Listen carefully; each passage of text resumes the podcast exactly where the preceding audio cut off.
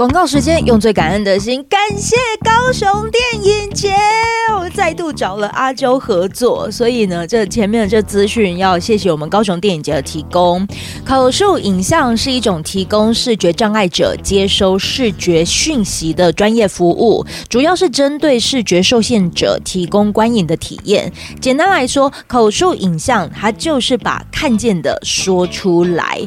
那电影跟电视节目很多时候是没有声音跟对白，只有表情、动作或者是画面。视障朋友因为他看不见，所以他不知道荧幕上发生了什么事情，啊，又不方便一直问亲友说：“哎，啊，现在是演到什么？啊啊，现在目前进行到什么情况？”啊，再加上没有专业能力的人，常常也不会描述影像，所以视障朋友虽然很想看电影、看电视，可是却常常有看没有懂。口述影像版的电影或者是影视节目，它就是将影影片中重要的人物表情、动作、场景等视觉讯息，用语言插入解释跟描述，让视障朋友可以完整的欣赏电影跟节目。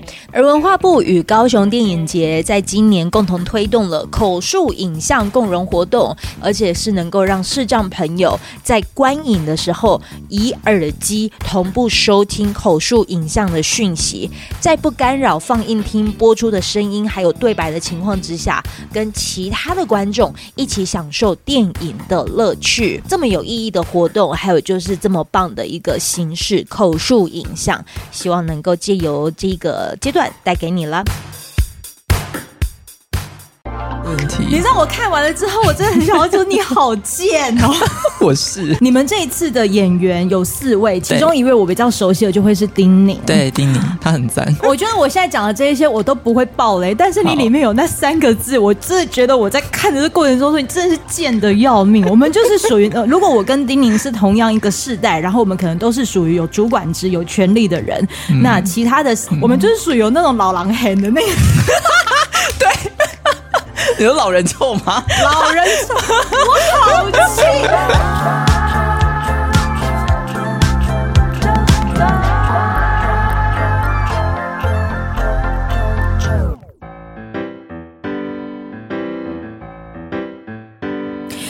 欢迎收听周团，我是周周。我们这一次高雄电影节哦，我们已经合作了三集，现在目前的第三集呢，这一个的主题哦，就叫做九零后难题。邀请到了这一些的导演，他们有几个共同点，就是他们都是一九九零年后出生的台湾青年，而他们呢，也是第一代的数位原住民。那加上他们的观点，将会拍出什么样子的一些剧情？透过九零世代的眼光诠释九零世代被迫面对、逃避面对、必须面对的三道难题，也持续摸索着难题的解答，一探九零世代的困境与独特价值。我看完这样子一个短短呃，算是短语介绍的时候，我发现到。真正有困境的应该就是我们了吧？他们根本没有遇到什么困境可言呢、啊。首先呢，我要来邀请到这个的短片，因为其实三部的这个短片呢，我全部都已经看完。然后我觉得每一年的世代的导演，他们的在看事情的视角，我都觉得很精彩。首先呢，要给你啊、呃，就是来邀请到的呢，这一个的短片的导演，短片名称叫做《注意看这个女人》。我们邀请到的是导演丁启文，启文。好，Hello Hello，大家好，我是启文。启文，一九九五年出生，对，今年二十八岁，今年二十八岁，要奔三了，要奔三了，要奔三了。注意看这个女人这一部的短片，它是你的第几部作品？它是我的，应该算起来算第五部，第五部作品，对，第五部作品。嗯嗯，而来先聊一聊，就是你的这个短片简单的一个剧情，好不好？它其实有点悬疑，然后有一点。高概念，因为它就是在讲，嗯，一个公司里的一个职员，嗯，他在跟他的男同事出差的时候，在出差应酬过夜过程中发生了这个性侵的事，有点像是回过神来后，等到回到台北以后，因为他的这个事发地点是发生在高雄，嗯，就他出差的地方在高雄，然后等到他事发回过神发现不对劲的时候，他想要提报给提报出去，他报警，然后也也让公司的要处置这种。事情的单位去了解，所以整个故事的开始的起点其实是起点在我们要来开始调查你提报的这件事。嗯，所以一切并不是用一个，他不会进入一个回忆，嗯、也不是用一个呃，好像电影里面让你看到事情发生的当下那个感觉，而是我们要怎么从一个回溯的方式，或者是这个调查查案，好像侦探查案这样，嗯，的方式去去处理。那里面就会有很多很多的角色，因为嗯，里面我所以角色是指涉事涉涉案角色，比如说有主管，好，既然公司有主管，那当然性平单位也会有性平单位的代表，对。那既然呃女主角是这个公司的职员，那职员里面她也会有她的办公室的好同事，嗯，对。那这四个人来组成了这整个整部片的一个观念的组成。嗯，我先说，因为这个呢，不是在传统的媒介媒体当中，就是在做呈现，所以我们有任何的一些干话或者是烂话，我可能都会在我跟你的访谈当中。没问题，没有问题。你知道我看完了之后，我真的很想要说你好贱哦！我是，我是觉得 那个 B 群是称赞，我真的觉得我看.我觉得你好贱，就是以我自己来讲，我觉得我嗯、呃，你们这一次的演员。有四位，其中一位我比较熟悉的就会是丁宁。对，丁宁非常赞，呃，他很赞。对，里面我觉得我现在讲的这一些我都不会爆雷，但是你里面有那三个字，我真的觉得我在看的这过程中说你真的是贱的要命。我们就是属于呃，如果我跟丁宁是同样一个世代，然后我们可能都是属于有主管职、有权力的人，嗯，那其他的三位的演员可能都换算是晚辈，嗯，我们就是属于有那种老狼狠的那个。有老人臭吗？老人臭，我好气。可是我跟你说，呃、有点摆架子，就是就是，对我。可是我跟你说，谁没有二八过？谁没有二五过？而我只是刚好因为经历过的那个二五世代了。然后我在看着这一切的时候，我就觉得你好贱，好贱。可是却让我也感受到了，就是嗯，我们也都曾经这样过。其实是。对，就是，只是为什么我那时候看的时候会很有冲击？你知道，我光看大概第四分钟、第五分钟的时候，有一些的对白的时候，我就说干。可 可可是我内心其实我看完之后，我要先说，我接下来讲的这些，它真的是你们真的值得看一看，因为也许我们在可能如果回溯到我当时的二十几岁，如果我发生到一些好难过的事情的时候。我的确没有像现在你们遇到的这些的资源或者是手段，嗯，可以怎么做使用？你把这手段诠释的很好，欸，哎，对，但是这个手段其实也是会有像，就是呃呃，不，呃，卡痰。好，没关系，来，我们从从这边接好。但我很想要用一个老人喊的方式，我就是想要让你就这段我完全都不想剪，没关系，完全不用剪。他他那个就是呃手段会进化，但是其实难题也会进化。那以前在面对这样的事情的时候，你的处理可能，也许你就好像那个呃骇客的任务，你只有两种药颜色的药丸可以选，但现在的药丸其实是有很多种颜色，甚至不选择吃也可能是一个解决方式。然后在这么多种可能的你的伸张什么什么的时候，其实你会进入一个非常异常的分裂，然后嗯，好像处处是陷阱的感觉。然后你甚至都会想说，我真的在你你明明理智上你觉得你在做一件对的事，但其实。你发现有些东西的副作用或什么，其实你也承担不起。嗯、然后、嗯、我觉得这真的很好玩，因为就像你说的，如果走过那一段，然后现在是可能比较年长的人，也的的确确会看到说，嗯、哦，对，你们这些人，就是现在这可能新一辈的人，的确是比我们上一代的人更敢站出来。嗯，可是更敢站出来这件事情，也是有后果，也是有代价的。嗯、呃，你觉得代价是什么？就你自己的生活里面来讲，我觉得就是我们不要讲，就是单纯你在剧情当中讲、嗯哦。我觉得感叹出来，就是会会必须要承担一个受人议论、受人非议，然后这个议论跟非议也包含了一种形象管理。你你就更不能讲错话。你有很在意形象吗？我觉得形象管理这件事情，它现在是一个非常受到推崇的，嗯，一个一个一个 idea，嗯，就好像嗯。呃那个你，你今天如果要写任何事情，你必须要真的文笔非常好，你必须要写的赚人热泪，然后你不能人家给人家挑都挑出一点差错，嗯，然后尤其是或者是这次的创作，其实也是这样子。你觉得也是这样子哦？其实也是，因为就是一一旦你知道你你无意间的很巧合的碰到了一个很很很争议的事情的时候，其实你就更知道，你不能翻车。嗯、哎呀，那说不定你有，嗯，可是我我我就就我自己的感受啦。嗯、第一，我愿意相信你们一定是经得起那个翻车的能耐。因为我觉得你们光光你这一次的作品出来的时候，我觉得他也许可能会有很多议论纷纷的情况。可是就我，因为我刚才说了嘛，总共有四位演员，我对丁宁这样子的一个的角色，我可能会非常的感同身受。我觉得你把它诠释的很好，因为内心就只是会觉得，可能他的某部分对你们的气氛，或者是对这个剧情当中的气氛，内心有时候可能也是在反映着自己，因为做不到。对。所以，所以他的气氛其实是在气自己。另外三位的角色，我可我就可以让你来讲，因为你等于就很像是代表这三位的角色。嗯嗯，对，可以可以这么说。因为另外三位，他他们一个是是朋，一个是朋友，一个是负责做一个绝对的公正客观。我觉得那个绝对的公正客观，简直是最直白、最贱的。我就觉得很好，但是他觉得，对他觉得不能表达意见。嗯。基于我的看法，我觉得他应该是这样，但最终的逻辑为何，还是要以你们的判断为主。好鸡呀、啊！其实就是看戏嘛，其实就是很乡民啊，对，非非常非常的贱。然后我们那时候在处理整个，因为呃对白也是我写的，但是我也有帮忙协助处理翻译。然后在这个处理翻译的过程中，就更。更需要在那个琢磨在那个语言上，嗯，然后，嗯嗯，然后我我我跟那个翻译沟通过程中，他发现，因为比如说我就会针对那个英文的文意，我觉得它不能是直翻，它可能可以换成其他英文的句子，然后他就他就会觉得，天啊，这么。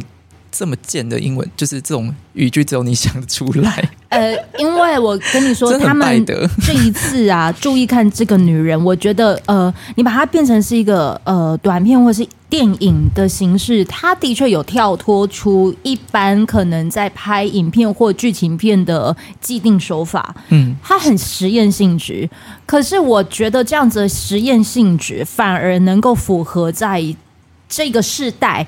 希望能够在很短的时间就接收到非常多的讯息的一个时代。哦，你形容的好贴切哦。因为就我自己来讲，我觉得会有冲击的是，我们我我觉得今年的这个短片集的三个主题或者是三个面向都很不尽相同，但是我就同样的观点，就是我们在如何试着用九零世代的视角去看以前十几二十年前可能都会有的难题或问题。其实是。一直都存在，但它会因为时代变化、嗯、人的变化，它自己也会有变形，然后也会变得很很怪异。然后也因为这样子，就是呃，因为说真的啦，每一次的高雄电影节，它可能你们真的能够成为一个在电影节当中出现的作品，它一定也是要经过层层的关卡嘛。对，你说关卡也是很困难的吧？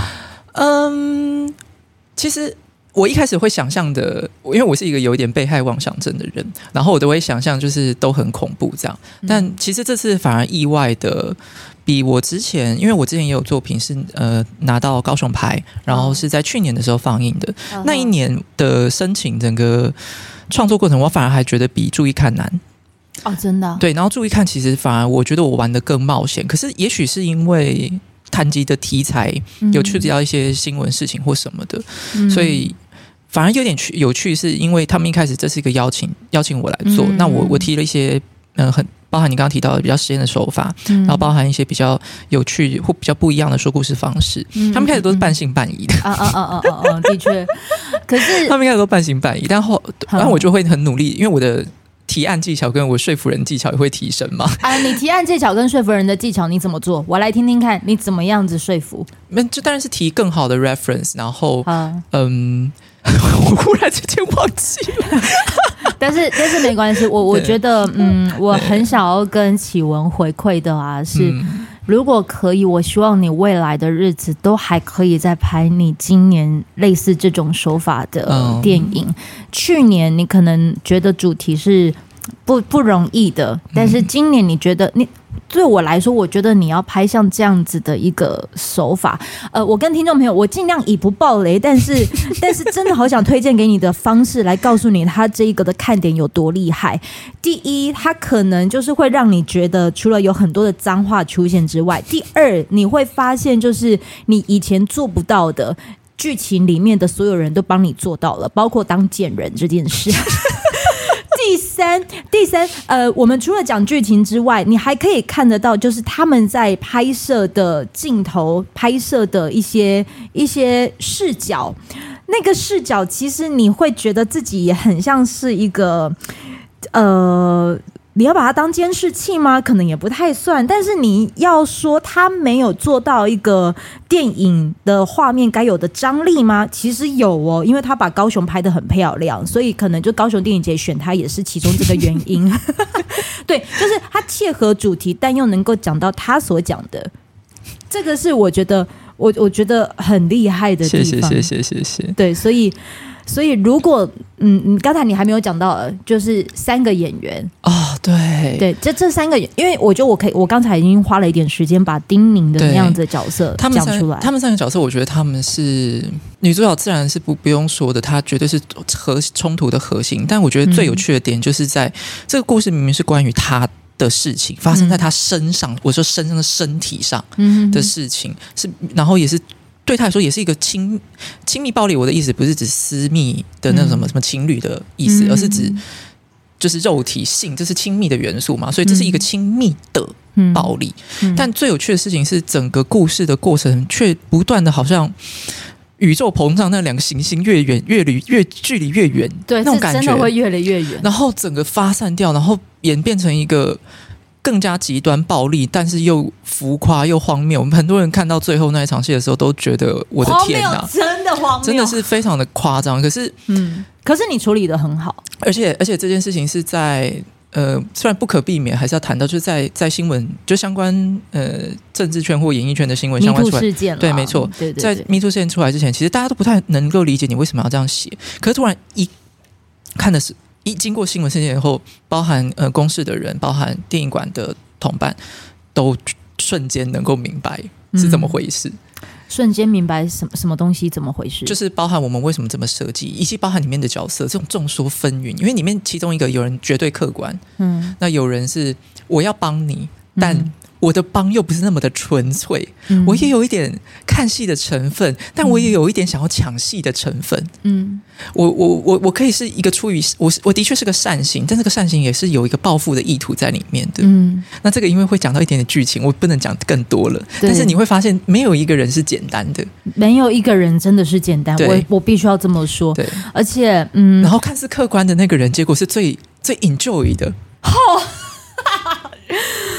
我因为说真的，我在看的时候，我只能透过我的电脑小荧幕。可是高雄电影节好的就是呢，它可以透过大荧幕，而且又是在一个很棒的放映厅。对，内围内围非常棒。对，我等一下在我们整个，因为我们还会有很多的访呃，就是导演的访谈。我到时候呢，就在全部结束之后，我会告诉你，就是说我们总结，就是会呃在哪边上映，还有它的那个时间地点在哪里，我等一下都会一一来做介绍。最后，如果这一次的短片集，它有三个主题，一个是被迫面对，一个是逃避面对，一个是必须面对这三道难题。我觉得注意看这个女人，她应该是被迫面对，没错，是被迫面对。嗯，就啊，因为我前阵才也因为做相关的主题，然后我就去调了这个，嗯，应该是呃内政部的一个忘记是哪个署的资料了。嗯，嗯，其实就是在讲到关于呃性，就是遇到这个职场性暴力或者是。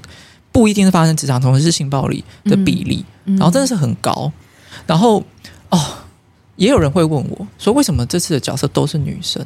然后有人说，那个我记得是前阵子的那个选，呃，那是选片吗？选片说明，嗯。嗯然后那个我记得我看到那个文字，因为我没有到现场，但我看那个文字记录，就说看完会有一种女人何苦为难女人的土大气。哦，真的。但是但是我要说，这部片的问题，它它的最大的一个重点。不不是在于女人何苦为难女人，而是为什么这种烂事要交给女人来处理？哦，你不觉得很奇怪吗？就是很多性平会都会说，哦，那个什么，或者是很多机构的性平单位都是请女生当这个主席，或者是请女生觉得，因为哦，男生好像会有一些奇怪的。性别冲突回避或干嘛或什么的，就会觉得好像怕会不够客观或怎么样。但我心里想说，这明明是你男人的惹出来的事情，你们为什么就是没有那个懒觉来面对这件事，然后非要推女人出来，然后再上演一个让你们这些男人 enjoy 的女人何苦为难女人的戏嘛？嗯，所以我我发现。可是，一旦一旦你要做这样子性别暴力的影片的时候，你就直接把男性出拿出来了，嗯，反而没办法点题，因为你就有一个超级明确的凶手啊，就反正就是那个人嘛，对。可是，反而男人从头到尾都不在的时候，可是男生却是。这一切的起因的时候，嗯，我反而觉得这个荒谬性才在。对啊，男人消失了，一个起因于男人的暴行，结果男人消失了。哇，呃，其他的时间，我觉得你们就可以先去看一下。我们强烈推荐来看，真的强烈推荐，强烈推荐。你你看完之后，我跟你说，虽然我们讲的是暴力哦，但是我觉得他把一些很玩味儿的地方处理的非常之好。你就进去看剧院就对了啦，你就一定要去看就对了啦。而且虽然刚刚那个就觉得讲说很贱，但是其实他们都很有礼貌哦。嗯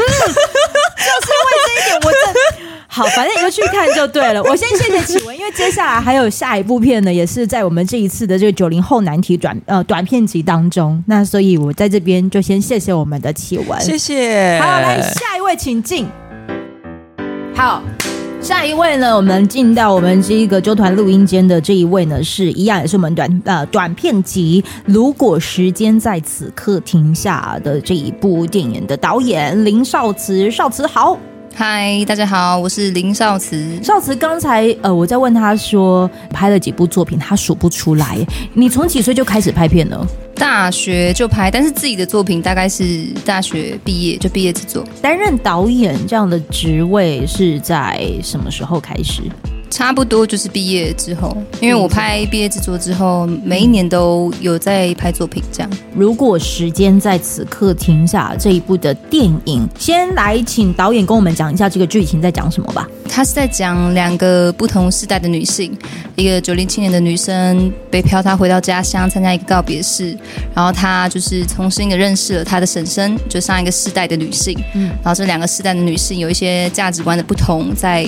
家庭地位里面也有自己的困难，嗯，然后经了经过了一场告别式之后，他们拥有了一个美好的时刻，这样，嗯嗯，嗯，对，差不多是这样。你本身生命里呀、啊，跟女性长辈的互动是频繁的吗？我觉得没有到很频繁，没有到很很频繁。嗯，可是我在看你这一部，如果时间在此刻停下的时候，我觉得你把女性长辈的心理状态诠释的非常到位。哎，哦，为什么你会觉得没有很频繁？比如说你跟你家人之间，哦，其实我跟我妈妈感情没有很好，但是不会不好，就是不太会表达。嗯，我们家是不太会表达。情感的家庭这样，嗯，可是我很会观察，什么叫做不太会表达？你定义当中所谓的会表达是什么样子的模式呈现？就是很简单的什么什么，哎，你什么时候回来啊？我想你啊，怎么都完全都不会。嗯、呃，那请你相信我，大部分的家庭也都是这样。我 真的假的？但是你的会观察是怎样会观察？就是我会觉得，像我就拿我跟我妈妈来讲好了，我就会觉得她的生命中有太多被耽误的时候，或者是就她她现在可能五十五十六了。然后我就觉得她大部分的时间都花在她的工作上，嗯，然后就会觉得，嗯，好像好很浪费青春，或者是就她希望她去做一些她喜欢做的事，嗯，对，我我就觉得这这个观点可能是我现在这个时代很自由，所以会这样想。可是上一个时代的女性长辈好像很不太会为自己着想，嗯，但是可能是世代的影响，他们不比较不会，就是哦，我应该要。踏出舒适圈，我我怎么了？就是他们不太会这样想，也有，有可能是我的角度啦，所以我就很喜欢，就是观察我的我身边的人，然后我觉得就拿我妈妈出发，我就觉得两代的那个女性真的有太多观念上的差异，就是它是一个解不开的问题，嗯，它就是一个纠结。可是，嗯，既然是一个解不开的纠结，那为什么你会想要拍这一部电影呢？主要是讲九零青年嘛，嗯，然后我其实本来写的是跟死亡有关，嗯、想要写的是我也有一个体悟是，越长大就越害怕面对人走了，可是你会一直一直遇到，就越长大这件事越频繁，嗯，然后我就发现我好像不太敢面对人走这件事，就大家都会去看他最后一面嘛，然后我不会，我就会跟我的家人说，哦，我不去看，好，大家就觉得我很奇怪这样。然后本来是从一个死亡去写，后来写一写，发现我更在乎的是人跟人之间的关系。嗯，对，所以就想到说，要去参加一个去年去参加一个我一个亲戚阿妈的葬礼，嗯、然后就发现那个阿姨，我的阿姨，就是这部片阿云的我想象中的那个人。嗯，对，然后我就觉得他太伟大了，我就最后想写死亡，变成写一个九零的，就是一个女生跟她的亲戚有一个特别的。嗯，感情变好的一个过程，这样。呃，我在看少慈的这一部电影啊，相较于就是我们上一个访问的导演启文那个小饼崩的状态。作品很内敛，这一个的主题，我觉得他就会是逃避面对。嗯。嗯，你看似他好像讲的都是希望你能能够去面对什么东西，但是我觉得里面的主角，我就不管是高英轩也好啊，还是就是你、嗯、呃邀请到的这一位，这个应该是诗莹对不对？对对对，张诗莹，对诗莹姐，对诗音姐，她在里头的。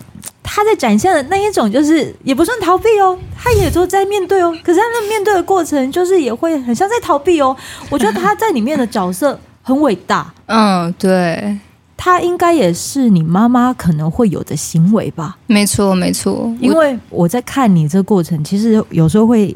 想到我妈妈哦，嗯，你妈跟我妈年纪其实蛮差不多的。我，真的假的？它里面有些，我我试着不暴雷哈，就是只要讲我跟我妈之间的那个关联性好了。嗯，曾经有一次，我就是在回家的时候，我其实好气愤，就是为什么每一次就是我房间里的垃圾，就是回去看的时候就空了，嗯，空了的过程，我就觉得这是我的空间，你干嘛要进来这个地方？可是他的理解就只是说，顺便帮你倒垃圾，嗯啊，就顺便呢、啊，嗯、啊那边有衣服，我就顺便洗起来啊，啊不然要等你用吗？啊你回来，我顺便煮个面呢、啊，嗯，其实他早就已经洗好澡，然后就。准备就你也知道，就是如果一进到厨房，总是会有油烟嘛。嗯，对，但什么都哦，顺便顺便顺便。当我们已经自由惯的人，看到一个人因着这顺便，然后好像没有了他自己，只想为别人那一刻的时候，你就会觉得好烦哦。嗯，你干嘛？就是我我我乐事就是想要我我想丢的时候再丢，你不要就是干扰我。可是到某一刻的时候，嗯。慢慢的，你经历的事情也多了，你发现他们也在做自己，只是做自己的方式叫做服务，嗯，他人，嗯，我很同意耶。你生命经验像在逃避死亡，逃避别人给你的爱，嗯，没错，是我是逃避的状态下，你试着用影片或者是你喜爱的事物拍出来，你想要。面对的事情，嗯，对，蛮类似的，蛮类似的，对，因为我实际上觉得要做到，真的太需要时间，不是说做不到，只、就是需要时间，嗯，所以很多事可以透过影片来传达，这样感觉很像是个演员，你知道，有一些比较压抑的演员啊，嗯、他们反而是在三二一 action 的那瞬间的时候，才好像是在做自己，他们不叫演戏，哦，有这个我懂，你你你你能理解那个？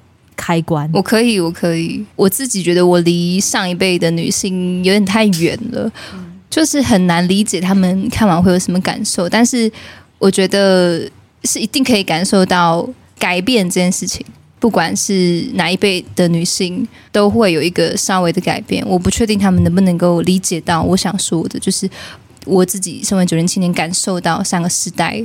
的他们的个性，嗯，但是我觉得那是我的角度。那我觉得他们自己看完应该也会有自己的感受。嗯、那我最大的还是希望他们可以感受到，哦，就是稍微有一些很美好、很自由的那种感觉。其实就我就是觉得这样就可以。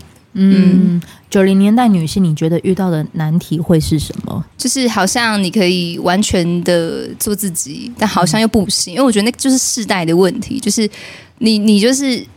要长大了，然后大家看你，就是啊，你就是一个，哎，怎么还是一个小孩一样？但你的年龄就是你要长大，你要三十了。我觉得这是一个很可怕的标签，就大家就会一直觉得啊，你还是小孩啦。可是你怎么又就快三十了？然后你好像应该要有一些成就，要做一些事情了。就大家长辈就一直问你，我觉得就是因为上个世代有太多这种，然后人长大，你开始要改变了，变不一样了，他们会给你很多期待。嗯，然后我觉得这件事情对我们九零来说，就是一种好像就得服务这些长辈，嗯、就你不可能做自己，就啊，就是你不用管我这样。就我觉得这个做自己放在九零身上有太多你要顾虑的事情。所以我才觉得很卡，这样。那我觉得，至于你，因为我觉得你的心思或者是视角可能都比较细腻，嗯，也许可能就很容易会钻牛角尖或搞惨自己。哦，对，对，完全是，完全是。我现在变成唐启阳了，是不是？有这种感觉。原来我已经到没有，因为我觉得遇见你就很像是在遇见你现在这个时期的我自己，所以我已经能够乐见于，就是反正你唯一能做的就是，请你好好活，好好活下去，这样就对了。好，对，逢九也许会有很多事发生，因为呢，我们的导演呢，他现在就刚好准备要经历到逢九时期，可是逢九时期，你一定要想办法，就是用作品留住你的那一些的荒唐，这样就好。嗯嗯，这是我我希望能够在过你的三十而立的时候，我可以非常开心。我我我最后我在这一集，我可以分享，曾经就是我也在逢九时期的时候，我最后在苦到要命的那个情况之下，我领悟到了一句话，就是二九烂烂的，那我就把它当肥料。哦，变成土壤的肥料，因为烂事太多，就是可能声音太多，嗯、你要想办法让这一些烂烂的东西变成肥料。你在三十的时候，你才可以准备绽放。哇，那你已经看到你未来会是绽放的样子的时候，那你的二九的烂烂也就不是烂，只是苦了点而已。那你能、嗯、唯一能做的就是，你就想办法撑到三十，这样就好了。好可怕！我现在很害怕。好了，不要怕了，好不好？好好好，我给你加油。OK OK，好，好，谢谢我们的少慈。接下来我就要来邀请我们的基恩。我觉得他现在少慈现在在访到此刻之后呢，真的是扣到下一位这个导演的片名也非常的适合。这应该就是少慈现在的心声。我可以暂时逃跑一下吗？很想要逃逃离这个专访吧？还好啊，我还好哎、欸。好了，谢谢我们的少慈，谢谢谢谢。好，进入到第三位的这一位导演呢，他的这个拍片的电影的名称就叫做《我可以暂时逃跑一下吗》？欢迎这个导演吴继恩。Hello，Hello。这一次算是公视跟高雄电影节的一个合作，然后我一开始以为他们选的这三部啊是。拍完哦，发现哎，这主题可以凑在一起，那就为这三位导演设一个主题，就叫做九零后难题。可是季天刚才还跟我跟我讲说，哎，不是这样啊，不然是哦，就是先有个命题啊，九零后的难题，然后他找了三位九零后的导演来拍摄。Uh huh. 然后我刚好是一九九零年四月出生的，所以我是里面最老的一位。末末班车就对，对末班车搭上这末班车。嗯，当时你们在讨论的九零后难题有哪些难题啊？其实呃，公式跟雄影给我们很大的空间啊，就是呃，其实九零后难题就其实各是各个面向嘛。然后我那时候收到这个题目的时候，我就希望是从我自己身上出发，因为之前拍片的经验，嗯，比如说剧本啊，我会关注，比如说政治啊，或者是呃，与我比较有距离的一群人。嗯，然后这次刚好说到这个题目，然后我又刚好卡在三十三岁这个年纪，嗯，我就觉得说，嗯，那不然写写看自己好了，更贴近自己的一些想法，嗯，所以我就很快就想到就是。呃，关于生存啊，关于工作，嗯，嗯，我们先讲一下，我可以暂时逃跑一下吗？你拍的这个剧情内容，好了，跟听众朋友介绍一下。呃，剧情大概就是一个房仲，然后他看起来很不得志，嗯，所以他就从一个很热闹的早操，就大家会就是同同人们会一起跳操的一个场合里面，嗯，跑走了。嗯，但是我觉得比较可悲的是，他跑走之后，他也不知道去哪里，所以他只要到一间。他一直卖不出去的房子，然后躲在里面，嗯，然后有一种各种欲望的展现。然后他太无聊了，所以他就选择叫了一个外送女孩来，嗯，然后跟这个外送女孩有一段蛮精彩的故互动。对，当然不只是性爱啦，有呃，我觉得应该算是这两个人呢，互相的安慰彼此，然后都发现彼此身上的难关，这样子。嗯、呃，好，呃，你已经快爆雷了，我不能让你讲太多。呃，我在看这个，因为访问的关系，我可以就是先提前看一下他们的这一个的电影啊。我可以暂时逃跑一下吗？我觉得我可以跟继恩分享的是，里面有发生了一段的画面的时候，哎，我我有哭，你应该觉得很可。但那个哭哭是，我觉得好寂寞，好寂寞哦。那种看完之后的感觉，其实真的很寂寞。那个寂寞感，我觉得会不会也是九零后？呃，可能我觉得我已经进入到了一个知道怎么处理现在，呃，可能可能当时很寂寞的那个的状态。嗯然后刚才啊，我们的这个呃，算是这个主题的负责人，我们工作人员玉华，他就跟我讲说：“哎，Jo，我跟你说，刚才啊，我我不是有就是提了什么呃，逃避面对、被迫面对、必须面对嘛？然后其实呢，这一个的电影啊，就是我可以暂时逃跑一下嘛，它应该会是被归类为在逃避面对这样子一个环节。可是我的认知会觉得，它应该会对我而言啊，我觉得它应该是必须面对。”什么叫必须面对？就是它里面有一个状态，就是他很诚实的面对他的寂寞这件事情。对，就是，嗯、但但是很诚实的面对的前提是，那是因为他觉得他好像必须要去面对跟正视他寂寞，或者是在生存这件事情可能产生自己的欲望的那个寂寞感。他对我来说，我觉得你把那个处理的还不错。对啊，因为我觉得可能年纪有到了吧，就开始想着寂寞是什么。因为以前小时候可能觉得，哦，我好孤单啊。那孤单可能是指我没有女朋友啊，或者是我朋友现在可能在出去玩，然后我一个人留在家里，嗯，我会觉得孤单。但是现在到这个年纪，我反而觉得寂寞是另外一种层次。寂寞就是别人看你好像呃朋友很多啊，然后随时都有工作啊，然后。好像随时都有在忙，可是你知道，在这群人之中，嗯，你有一个状态是不被理解的，那个叫做寂寞，所以就很快的就想说，那这个男主角他是寂寞的，然后我也想要定义这个男主角的状态是，呃，在不暴雷前提之下的话，他就是一个什么都拥有的人，在外界人的眼光里面，嗯嗯，但是别人还是不了解他，然后。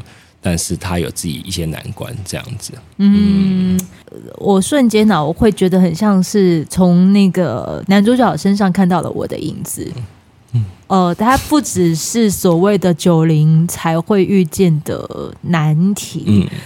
我觉得，但是我也没有要逃避这件事情。就是我觉得，可能我我自己，也就是我自己必须面对的。你就是处在一个这样子一个生活样貌样态，你身边应该也有很多像类似这样子的一个生活形式的人吧？呃，应该很多啦。但是我当然最关注的就是我自己嘛。然后，其实我的朋友应该有分两群好了，一群就是拍片仔。啊，拍片仔的生活环境都差不多，大家就是一案子养案子这样子。然后有一群是可能是我的国高中同学，他们就是一般的上班族。然后我们每次相聚的时候，他就会说：“哇，你的生活感觉很爽，平常看到你都没在做什么事情，然后随时都可以出去这样子。”我也很常这样子被说。对，我那时候内心就觉得，好呗，哎，算了，算好了，你继续。然后我就。有点苦恼的说，其实我也没有你们眼中的这么这么棒吧。但是，呃，跟他们聊天的过程中，我觉得我从他们身上找到了一个很有趣的事情，是因为他们的生活其实某种程度被规范着。嗯，然后他们有朝九晚五的工作，然后有些几乎现在都已经结婚生小孩了。嗯，然后相对于我，我就是完全跟他们相反的极端。嗯，然后我就从他们身上找到一个。能去说这样寂寞的故事吧，因为刚刚其实有提到说，我想要写我自己，但我自己的生活其实某种程度上是没有规范的，那就是很难写，它很难成为一个剧本，很很难成为一个故事了。嗯，对啊，所以我也从他们身上截取了一部分，嗯，截取了一部分成为你这一次的剧情的内容。对，然后面对的内容是我应该是潜意识里面最害怕的，就是。一个 routine 的感觉，一个 routine 的感觉。嗯、你觉得在这个剧情的走向啊，嗯、还有就是整个呃演员的呈现啊，他们有把就是那个逃跑感有呈现出来吗？应该是有了，就是那个逃跑，我觉得“逃跑”这个字蛮有趣的，因为一开始我在想这个剧本的时候，先进到我脑中的就是这两个字。然后对于我而言的话，我其实一直处于一个我很想要逃跑的状态，因为工作吧，或一些比如说家庭啊什么的，就有种不顺心的时候，我想要说，哎，我到底要不要跑一下？嗯，我要跑去哪里？所以就是脑袋一直浮现这个。那在呃剧情的呈现上面，其实我们也没有看到这个房总他有所谓的跑这个动作，他只是到了一个别人不知道他在的一个空间里面，然后做了一件。来停！我这边必须要剪掉你这个暴雷，欸、这个还好吧？不行，我觉得算是暴雷，okay, 先不说不，先不说，因为这个太短了，嗯、这这个我要剪掉哈。好好好，我要先，还好我要看。马上好，呃，我我先拉回来一点哈。呃，刚才你有讲到，就是你里面其实有一些的剧情，可能有选材于就是你的两个朋友圈，一个是拍片仔，一个是。算是有在 routine 的工作当中的国、嗯、国中、高中同学这样，国高中的同学。嗯、那我总觉得啊，其实很多的一些表演艺术的工作呈现，它一 routine 的时候，它其实就会少了一种说不上来的那一种抓不住的美感。嗯，所以当一发现到 routine 的时候，就很想飞一下，飞一下，嗯嗯，跑一下，跑一下。那我们在跑一下、飞一下的过程当中，怎么样子找到那一个就是看似是 routine，但它并不是。我举我自己的一个例子好了，就是我在看这一部，我可以暂时逃跑一下吗？我会想到的是，我某一次的逃跑，我是逃到 IKEA，嗯，我跑到家居店，嗯，那为什么我要跑到家居店呢？可能就是我对于一个所谓的安定感。有一个想象，嗯嗯嗯，那 IKEA 里面的任何的摆设，就是你也知道家居店嘛，或者是宜得利啊，还是干嘛的？对，我背不了那么多，你可以把它当做是不是叶配随便。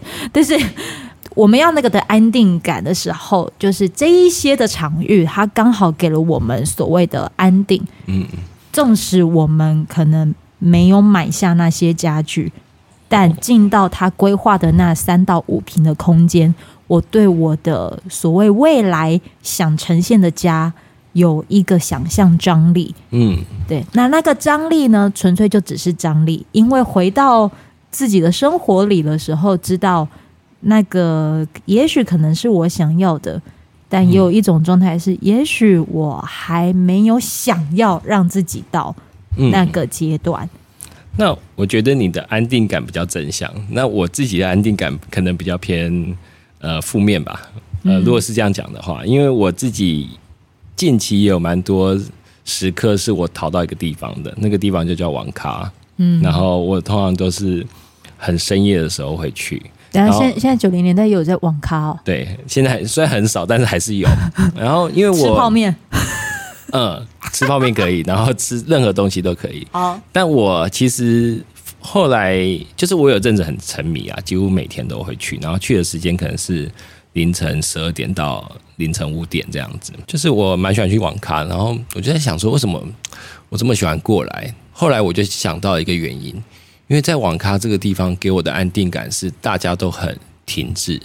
就在网咖，你可以看到各个样子的人，比如说有一个阿北总是睡在那边，然后他会说梦话。然后还会像梦游一样走来走去，或者是很多的外籍义工，他们开心在那边玩，然后或者是很年轻的学生，然后你就觉得这些人至少在我看到这个景象里面，他们不用为了生活、为了工作在烦恼，他们就很忘我在打电动。嗯，然后我觉得我在这边就是一个暂时的舒压，因为我也可以像他们一样。我不用再前进了，在这个地方，嗯，嗯，所以我都那时候去网咖就会有点像充电吧，可能跟你讲的 IKEA 有点像，但是我的充电来自于我看到了一群我平常不会看到的人，因为我平常看到的人可能是哦，我对电影很有梦想，我等下要拍一部电影啊，我接下来去拍广告，明天要干嘛？哦，那可是这一群人是我不知道明天在干嘛，但是我们现在就在玩，对，哦，嗯。你光听这位导演他生活上的这样的形容的时候啊，你就可以能想象得到，就是你在看《我可以暂时逃跑一下吗》？它里面的逃跑的方式可能会跟你自己的内在状态有切身相关的感受。然后他也很诚实，因为他自己也讲了，就是。你你真的要说他是逃避吗？我没有这么觉得，我觉得他就是因为面对了，所以他接受自己这样子一个寂寞感。然后你也许真的可以看一看，就是他们这一次公视跟高雄电影节合作的这三档啊，你看见了他们可能九零后难题到底哪些是难题，然后你在看完之后，你也发现到的是，他们其实都用他们自己的方法或手段活得还不错。而且你真要说是难题，我说不定觉得。我们这些已经不是九零后的这些人，我们的难题其实也蛮不小的。呃，他们的那个难题的呈现，可能会让你知道，你也许有一些解套的方法。这一部的这个后难题短片集的三位的导演都有一一的讲了他们的剧情内容。